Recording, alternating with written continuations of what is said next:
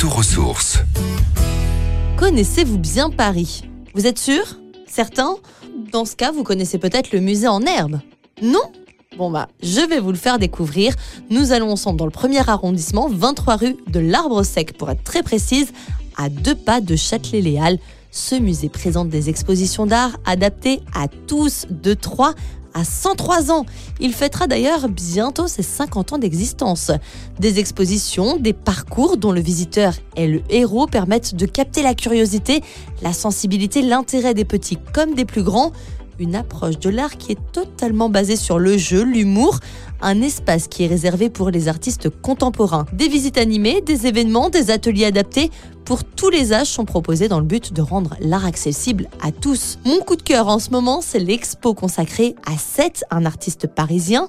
Il nous relate ses voyages aux quatre coins du monde à travers des œuvres présentées dans des grandes silhouettes, des silhouettes géantes de visages d'enfants.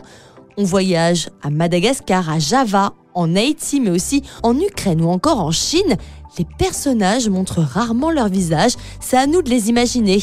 Il y a des jeux aussi traditionnels d'enfants de chaque pays qui sont accompagnés de grandes fresques à côté de ces personnages. Humour et poésie sont au rendez-vous avec par exemple des balançoires qui propulsent les enfants dans les nuages, des fenêtres et de grandes fresques cachées, des bambins masqués qui ouvrent les cages aux oiseaux alors que certains jouent à chat sur les toits avec des matous noirs. Il y a aussi des palissades trouées et des portes secrètes qui réservent des découvertes assez inattendues. Pour clôturer d'ailleurs cette exposition, vous passerez dans un tunnel arc-en-ciel qui réserve, je vous le garantis, quelques surprises. Pour profiter de cette expo et de bien d'autres facettes de l'art contemporain, rendez-vous donc au musée en herbe, 23 rue de l'Arbre Sec, dans le premier arrondissement de Paris. Retrouvez toutes les chroniques de Sanef 177 sur sanef177.com.